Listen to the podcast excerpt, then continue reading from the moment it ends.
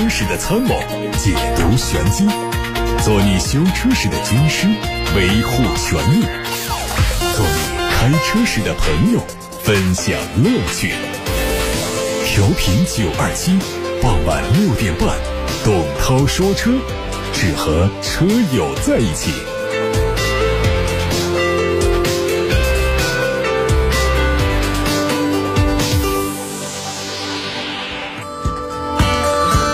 各位晚上好，我是董涛，欢迎在六点半到七点半中通过调频九二七电波，通过蜻蜓、喜马拉雅这些平台收听董涛说车。我会在广播里回答大家的选车、用车提问。提问的通道有八六八六六六六六热线，还有董涛说车的微信公众号的后台。好，先看今天的董涛说车汽车资讯头条：排放门和解，大众为保住高管再掏。七千万元，因为这个排放门的事件呢，此前德国检察机构曾经起诉大众汽车集团的首席执行官迪斯，还有他的监事会主席潘师，说这两个人没有能够在排放门事件发生后及时向投资者披露相关信息，涉嫌操控市场。而路透社报道说，日前大众汽车集团同意支付约合人民币六千九百多万元，和德国检察机构达成和解。在声明中，大众汽车集团表示，在2015年排放门出现时，迪斯和潘师分别担任着大众品牌的 CEO 和首席财务官，他们没有违反任何法律，也没有违背大众汽车集团所赋予他们的责任，法律责任不应该由他们去承担，所以大众汽车集团选择了支付罚款。据了解，迪斯于2015年7月正式加入大众集团，而排放门在2015年9月两个月之后就。爆发了，在这件事情上，他确实有一些无辜。正是因为相信他身世清白，大众集团最终才会让迪斯掌舵，以求快速的消除排放门带来的不利影响，维持高管团队稳定。毕竟，从事件爆发以来，大众集团的多名高管都已经先后入狱，这家企业已经。经不起折腾了。目前，大众集团的整体形象已经逐渐向电动化转型。如果不是全球各地关于排放门的起诉事件还在曝光，消费者可能都已经快把排放门事件给忘掉了。四月份是欧洲实施疫情封锁令的第一个完整月份。新车的需求出现了有记录以来的最大月度降幅。根据欧洲汽车制造商协会发布的数据，今年四月份，欧洲乘用车市场的新车销量同比大跌百分之七十八，从二零一九年同期的一百三十四点五万辆跌到了二十九点二二万辆。欧洲所有国家的汽车销量都出现了两位数的跌幅，其中属意大利、英国和西班牙的跌幅最大。分别是百分之九十七、百分之九十七和百分之九十六，其他主流市场上，德国的销量跌幅稍低一点，是百分之六十一。法国汽车出现了百分之八十八点八的收缩。为了抑制产量相继损失的情况啊。欧洲主要的汽车制造商都已经开始重开工厂，并在五月份恢复了一些生产。多数市场的经销商也重新开业，但目前欧洲消费者的信心还没有恢复，投资者的信心也不稳定。因为一旦出现第二波感染，封锁的措施可能会再一次收紧。最近，海外汽车媒体曝光了一组奔驰全新 C 级车的渲染图。从图片信息看到，这将是一台立标版。不过，在整体设计上加进了运动化的元素，像引擎盖上隆起的两条金线，还有车侧的黑化的后视镜。不过，像横幅式的进气格栅和贯穿式的前杠还是比较符合立标版的定位。大灯组内部集成了七字形的灯带，这是家族最新的设计语言。尾灯组采用了和新款 E 级一样的横向布局，下方的保险杠由贯穿的镀铬装饰条来装饰，并且在上方加进了反光灯带，这是现款所不具备的。整体的车尾就会更像 E 级，路上碰见了还真是不好分辨。在内饰方面呢，新车的整体设计会和全新的 MG C 六 C63 保持一致，把 C63 里的运动化元素忽略，应该就是新 C 级的样子。有媒体曝光了宝马全新六系 GT 车型的最新消息，它会和宝马改款五系在本月二十七号正式亮相，有望在年内上市开售。另外，因为六系 GT 销量很不好，宝马极可能不再推新一代。本次中期改款可能就是 BMW 六系 GT 的最后一次升级。外观方面，它的前脸预计会换上七系一样大小尺寸的双肾格栅，两侧还配了最先进的激光大灯组，车身侧面溜背的线条更加鲜明，尾部整体设计和宝马 X6 如出一辙。海外媒体说，预计新车还会沿用现款的 3.0T 的直列六缸涡轮增压发动机，搭配的是八速手自一体变速器。再看一组奥迪全新一创 GT 路试的谍照图，它有可能是在今年年底正式亮相，在明年年初上市开售，并且同步引进到中国市场销售。在外观方面，它采用了时下最时尚的溜背式轿跑造型，同时也符合当下年轻消费者的个性化购车需求。另外，它还配备了可升降式的扰流板，体现了一些豪华感和运动感。在动力方面，它采用的是纯电动的驱动。和保时捷的 Taycan 同平台，配备双电机，最大功率有三百七十三千瓦，配备了四驱。据说一创 GT 可能会配备九十千瓦时的电池组，最大续航里程四百公里。而丰田通过线上发布会的形式发布了全新塞纳。在外观方面呢，它头灯组的造型是更加狭长，引进的镀铬装饰条的装饰进一步的延伸头灯的视觉效果。侧面 B 柱、C 柱都涂黑了，搭配的隐私玻璃也很好的隐藏了第三排窗户底下的侧滑门刮北。而在动力方面呢，会和 RAV4 汉兰达车型共享2.5升的混合动力。再看马自达的官方消息说，马自达的 CX-30 会在五月二十八号上市，并且发布价格。作为长安马自达引进国产的全新紧凑型的 SUV，它总共有八款车，已经在四月份启动了预售，价格区间是预售十二万九千九到十七万六千九。外观上看到了黑色的进气格栅，非常具有张力。内饰上是家族最新设计的中控液晶屏，内置的多媒体系统和其他一些功能都可以兼容苹果的 CarPlay。在尺寸方面，车长是四米三九五，车宽一米七九七，轴距两米六五三。动力是二点零升的自然吸气，搭配六速手自一体。海外社交媒体上还流出了一组全新的福特翼博的官图，这个图片上看到了也是最新的福特家族风格，C 柱的位置做了黑化处理，营造出了悬浮式的车顶即视感。下方的轮眉造型非常的方正。和现款的圆润设计形成强烈的反差，视觉效果上更像是一个硬派的车型。再还有关于全新哈弗 H 五的内饰谍照，它采用了全新的设计，相比现款是有明显提升，整体风格非常具有现代感。另外，这个车的外观谍照也在最近浮出了水面，它的前进气格栅是多边形的，内部是三根粗壮的横向装饰条。最后还有关于一汽丰田。一则 E 纯电 SUV 的消息，补贴之后的售价二十二万五千八到二十五万三千八，它也基于 TNGA 架构，整体延续了燃油版的设计，综合续航里程四百公里，提供了整车三年十万公里以及三电系统质保八年二十万公里的政策。各位正在听到的是晚上六点半到七点半钟直播的董涛说车，我是董涛，马上就开始回答大家的选车用车提问。提问的通道是八六八六六六六六热线，还有董涛说车微信公众号以及董涛说车的微博。您正在收听的是董涛说车。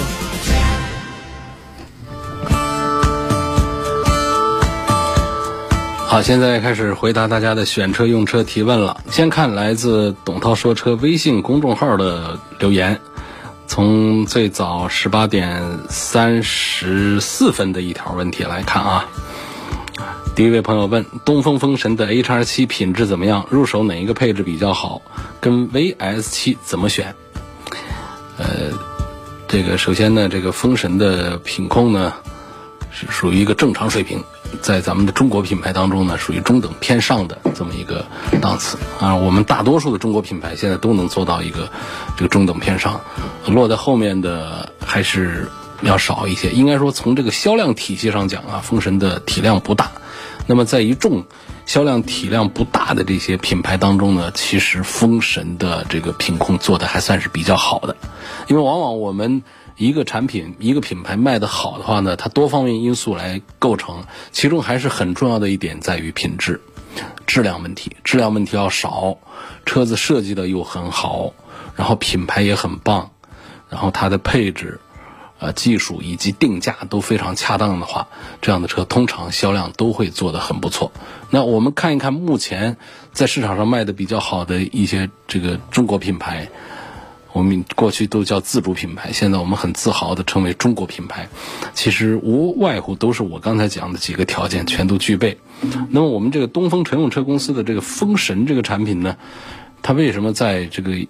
一大堆的这个中国品牌当中，它其实在销量体量上是处于是中等偏下的地位？我想还是跟在产品呢，在品牌呀，呃，在品质控制各个方面还是有一些关系。啊，所以呢，在这个卖的比较差的这些产品当中，它属于品质控制还是做的很不错的。但是，如果我们放到整个的这个中国品牌的大的阵营当中呢，它只能算是一个中等偏上的这么一个一个档次了。啊，这是关于这个东风风神的品控的一个回答。呃，还问到说我入手它的哪一个配置比较好，还要跟这个 VS 七来做一番对比。那个可能大家对这个 VS 七啊一说这个就。不一定太清楚，这是一个一个什么车？VS 七呢？这是一个我推荐的还比较多的呃一个车，它的品牌叫捷达。捷达过去是一个车型，那现在呢，它是一汽大众的一个中国品牌，叫捷达。但是这个捷达实际上用的这个生产制造平台呢，就是咱们这个呃这个大众的平台，然后还对针对它这个大众平台上的一些。一些点做了优化，比方说像大众平台上建议 1.4T 的150匹马力都会上七速的干式双离合变速箱，但是呢，在捷达这个品牌旗下的产品上就会配普通的爱信的 6AT，这是一个技术不先进，但是技术很成熟的一个性价比也很好的一个变速箱子。所以说，在这样的一组对比当中，我恐怕向这位朋友推荐推荐捷达 VS7。要稍微多一点。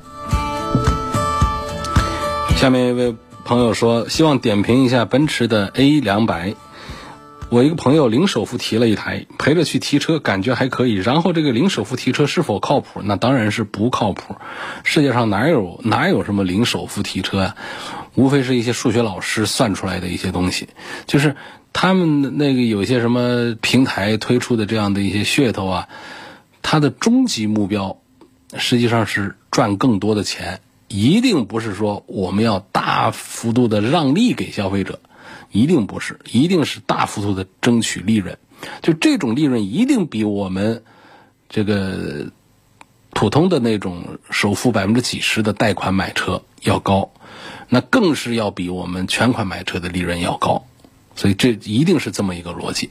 没有活雷锋，没有活雷锋来帮着大家来省钱，你来个零首付，在后面到底是怎么设计后面的数学公式，把你的钱给套进来，呃，把你给绑架在你那一份合同上，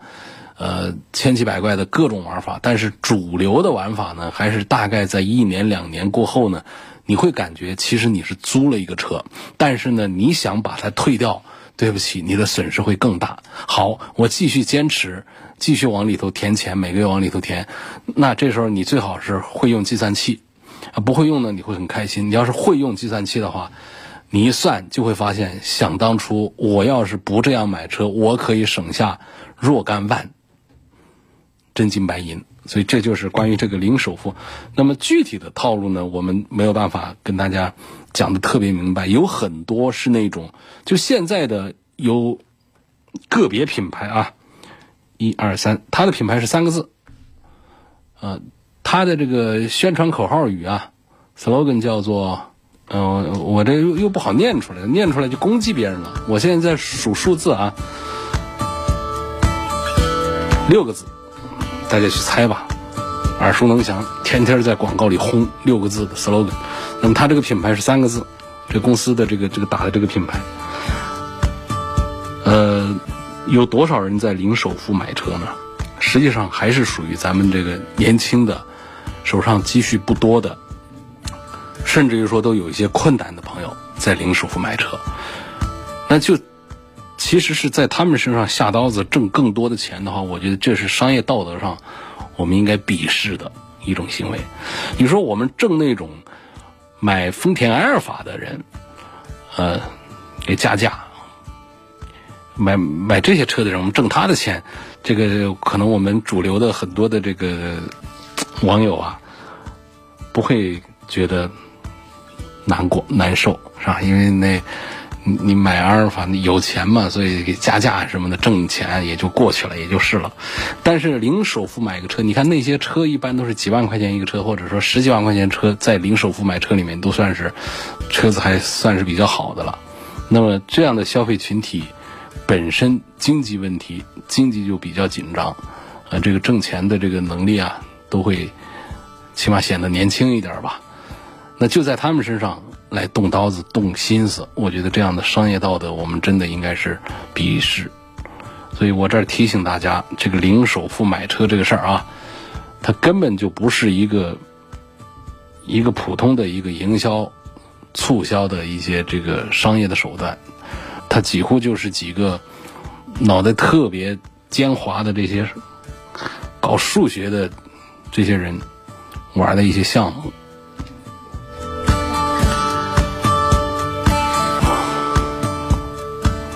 下面一个问题说，我想问一下，你有没有碰到过行车电脑编程后油耗下降的情况？我现在就这个客观情况，不知道是好还是不好。有这个可能啊，因为我们这个发动机啊，怎么喷油，做多大功，实际上都是取决于我们的软件的控制。如果说你的这个动力的调教的幅度不是特别大的话，都不用对机械部分做个别零部件的加强。你说在有些车上，它，呃，一个两点零 T 的，它把它调成了三百匹，它平常的它只有一个一个一百多匹，那中间这么大差异，你说我只靠软件把它调出来，我整个机械部分、金属部分我不做这个强化改造，那肯定这发动机受不了，不行的，那会做。但是我们现在商业当中常用的那种，同样一个排量。低功率的一百五，中功率的两百一，高功率的两百五，像这种调教的话，其实这种机械上的区别就比较小一点了。所以基本上这个就是一个电脑调教。那么这个电脑就指的是行车电脑。那么外面有高手啊，它可以识别破解这样的行车电脑，它重新编码，实际上就是对我们的动力进行调教。那么它这个调教一定是一个正相比的关系，正比例的关系。正相关就是，如果油耗调低，一定动力降降低减弱；如果动力调得很高，它一定油耗会比较高。啊，如果油耗比较低，它的动力一定会调得比较弱。所以这个是正常的一个一个现象。不过呢，我还是劝大家不要轻易的调。我不太清楚武汉有多少很靠谱的这种调电脑的店子。武汉的这个汽车改装调教这方面的这个产业，并不发达，并不成熟，不像广州。广州有一些电子确实是非常的神奇，很强大，它可以超越我们厂家的工程师。这种是接触过，他们是可以给你做的。武汉这边呢，还是大家还是谨慎一点好。也弄不好的话呢，你是把这个电脑调了，你想要的这个动力效果或者是节油效果。会如约而至，但是呢，如果技术不成熟啊，它搞得不好，呢对我们跟动力体系完全无关的一些电脑单元、电控单元会出现一些莫名其妙的，你想都想不到一块儿去的故障。所以建议大家不要轻易的随便有个电子说我能搞，你就让他弄啊，不要这样。有位姓王的朋友说：“涛哥，亚洲龙求推荐，问了几次没回答。之前节目也没有亚洲龙的解说。丰田的亚洲龙，在丰田体系里面呢，我觉得它就是来这个取代自己的皇冠的。皇冠停产了嘛，那么不能说我这一个一汽丰田我就造一个这个经济型的车，那是不行的。那广汽丰田那边呢是做了凯美瑞，那么一汽丰田这边呢做一个跟凯美瑞一模一样的，那也不行。”所以就得把这个档次稍调高一点儿，于是就有了一汽丰田的亚洲龙。所以呢，首先对亚洲龙的一个常识的一个解读就是，它和皇冠呢差不多同级别，或者说是略低那么一丁点儿，但是呢，它是要比凯美瑞明显的要高一点级别的一个车。所以我们在价位的设计上也能看到。这种区别出来，那么在实际购买当中呢，我推荐亚洲龙会多过于凯美瑞，毕竟价格的差距不大，但是呢，车的差异呢还是稍大一点的。亚洲龙，呃，这是一个呃尺寸将近五米的一个这个中大型的一个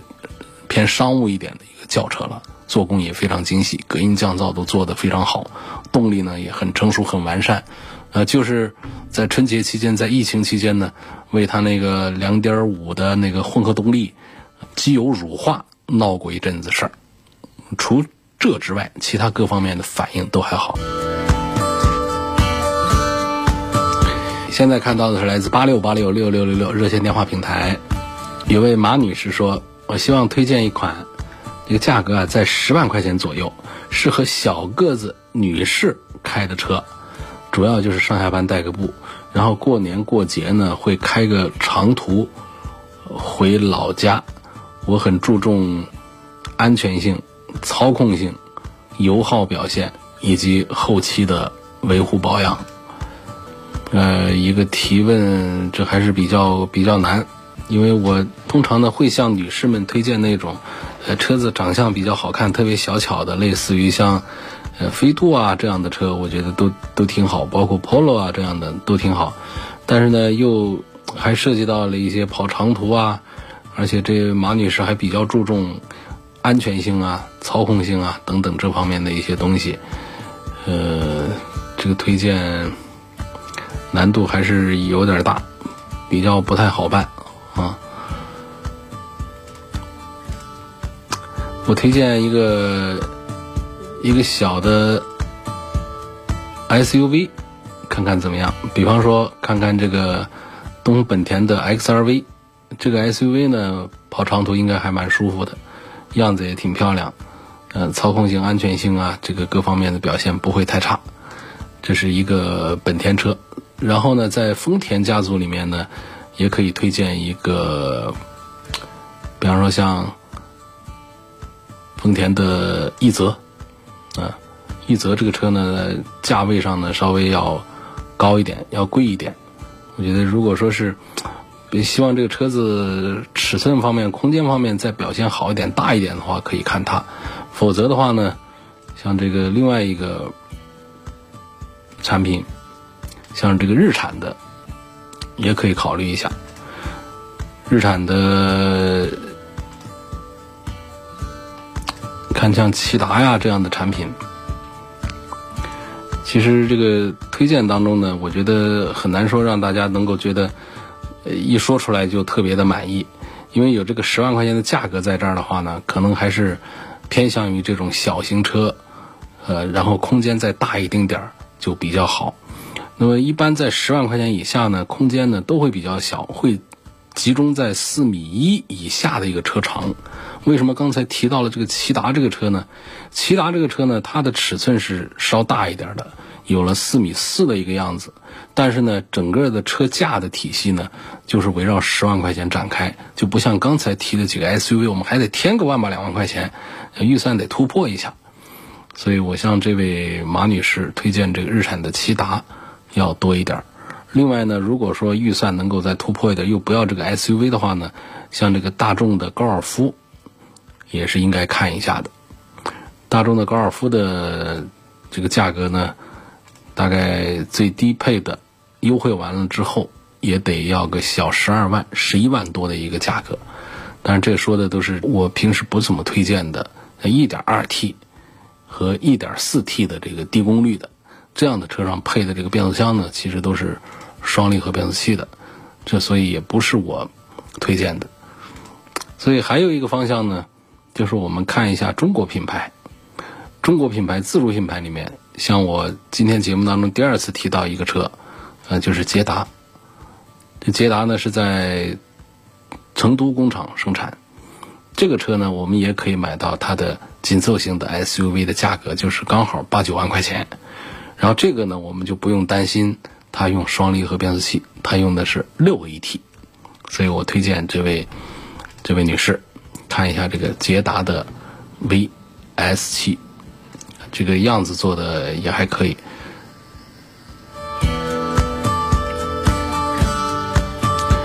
下面有个朋友方先生说，二零一五年十二月底买了一辆一六款的别克的英朗，买了四五天的时间还没上牌照啊，它暖风水箱就破了，防冻液都漏完了。当时是新车，就给我换了水箱，把车修好了。三年之后，一八年十月份，水箱又破了，防冻液又漏完了。呃，因为还在质保期呢，就给我换了水箱和防冻液。前几天呢，水箱它又坏了，防冻液又漏完了。因为过了质保期，需要我自己承担费用。问这个费用是不是要我自己承担，是不是合理的？说这个水箱一直坏，该怎么处理？那么就是这是一个通病，但是呢，它不属于一个一个召回的项目，它只是在质保期之内是一个免费索赔的一个项目。而且呢，这时间也确实是过得比较狠了。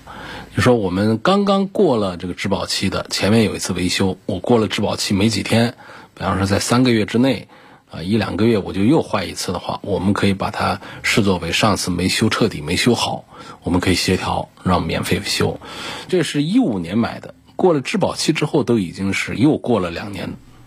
那么这个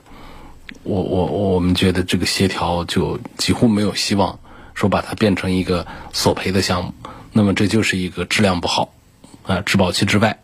得自己掏钱来维修了。李先生的问题，关于标致五零八，说车被召回，换了转向灯、智能控制盒、自动灯罩，现在又让我召回，说要换空调压缩机的支架、空调皮带张紧轮的垫片。我打了厂家售后电话，他没给我一个正面回复，但是说没有大面积召回。可是 4S 店给我回电话说总部召回，4S 店帮我进行免费更换，没收费啊。但是我不知道他们换的是不是原厂部件，看着没有我以前的配件好。哎，问你董老师，你有没有收到这款车召回的信息？我这这个，我我现在不关注召回信息了。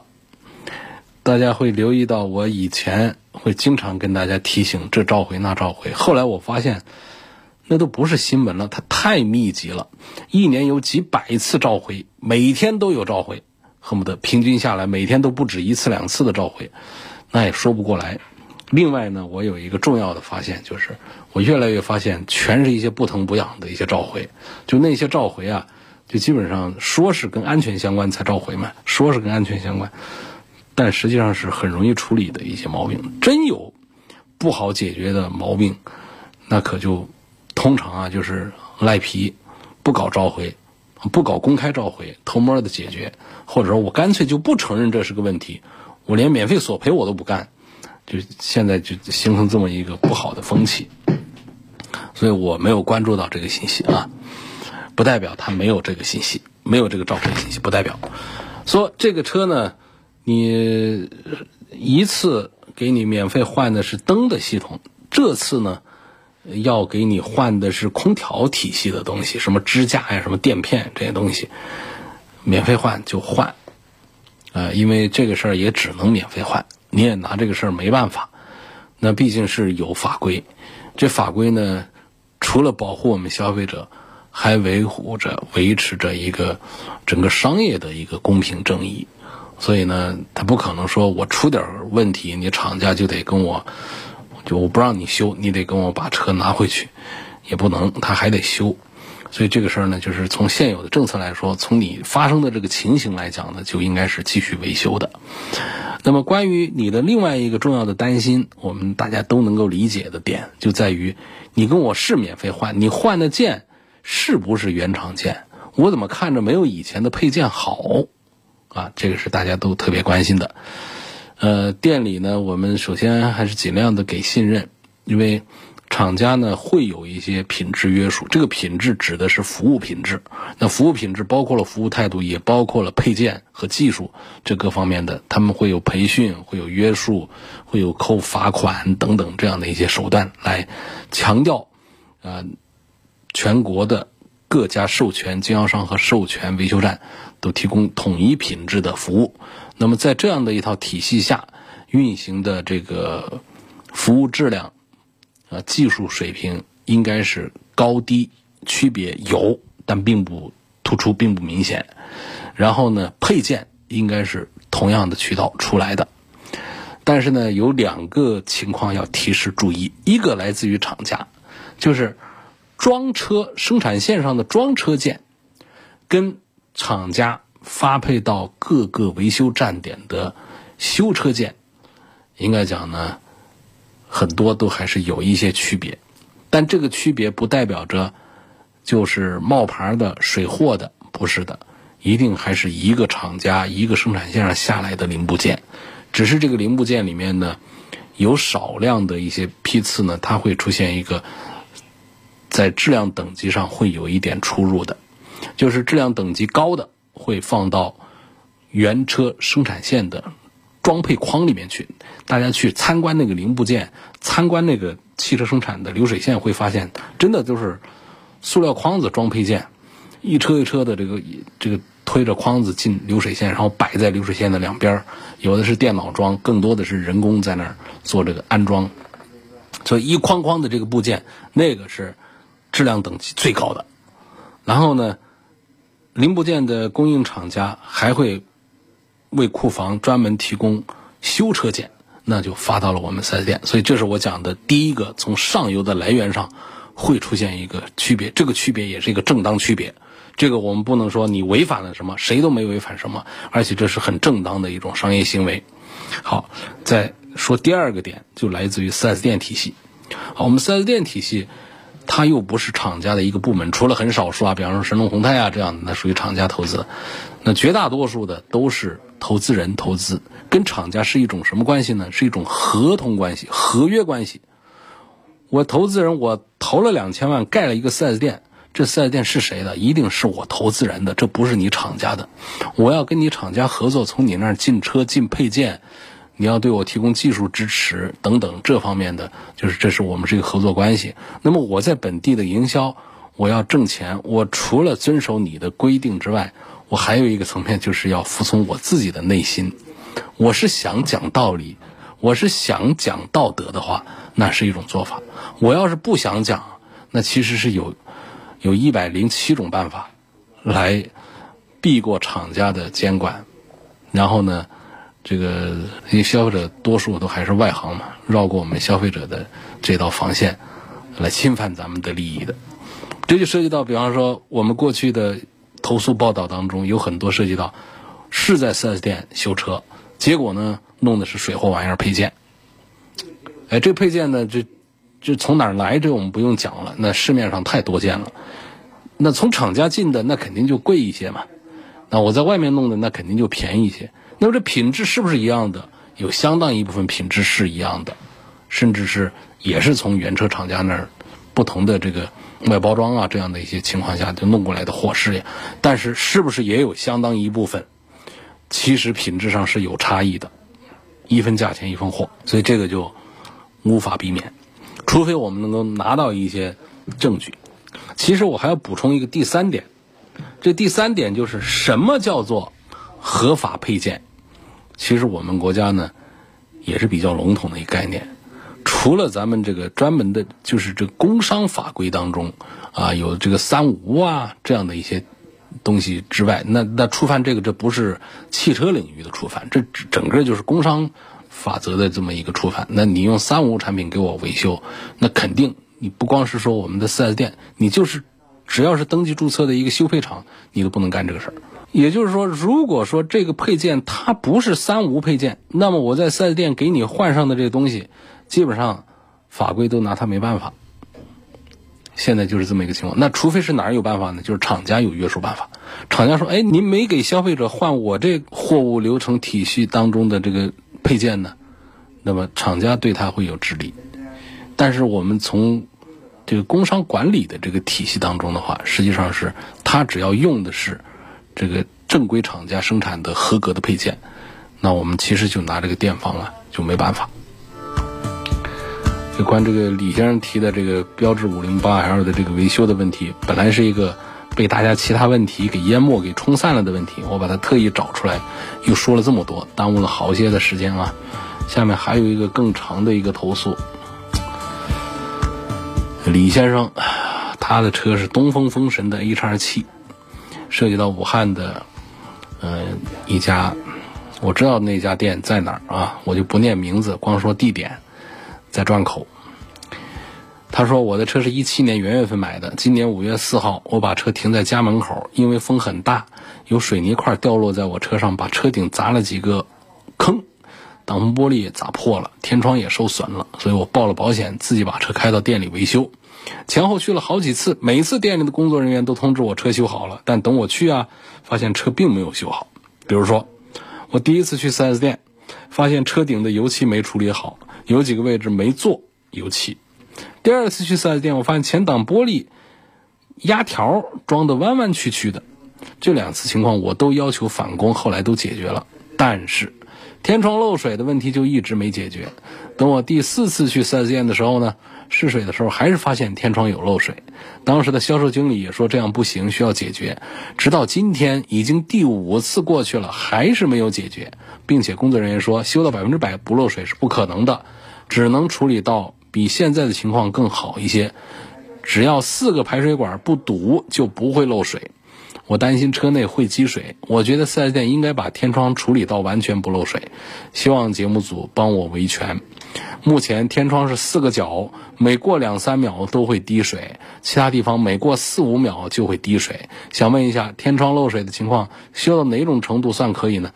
那就必须得修到不漏水的程度才算可以，一滴水都不能漏。这就是一个基础的一个一个底线了。那么你这个情况呢，不属于产品质量问题，啊，但是呢，这属于是付费维修，尽管你没花钱啊，是保险公司掏的钱，也属于付费维修项目。那么店方是有义务把它恢复，不说恢复的完好如初，起码恢复成一个正常使用状态，是吧？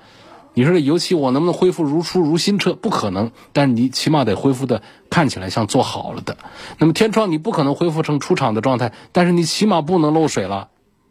你哪怕有一点装的不平整，我实在没办法装平整了，我不可能像生产线上一样做的那么好，可以。但是漏水这个事儿是不能发生的。所以李先生这个问题抄下来，我们会提交到厂家的售后部门去协调处理。感谢各位。收听和参与晚上六点半到七点半钟直播的董涛说车，错过收听的可以通过董涛说车的全媒体平台去查找往期节目的音频和文字。这些平台包括了蜻蜓、喜马拉雅、九头鸟、微信公众号、微博、微信小程序梧桐车话等等，这么多平台上面都是董涛说车的专栏里去找。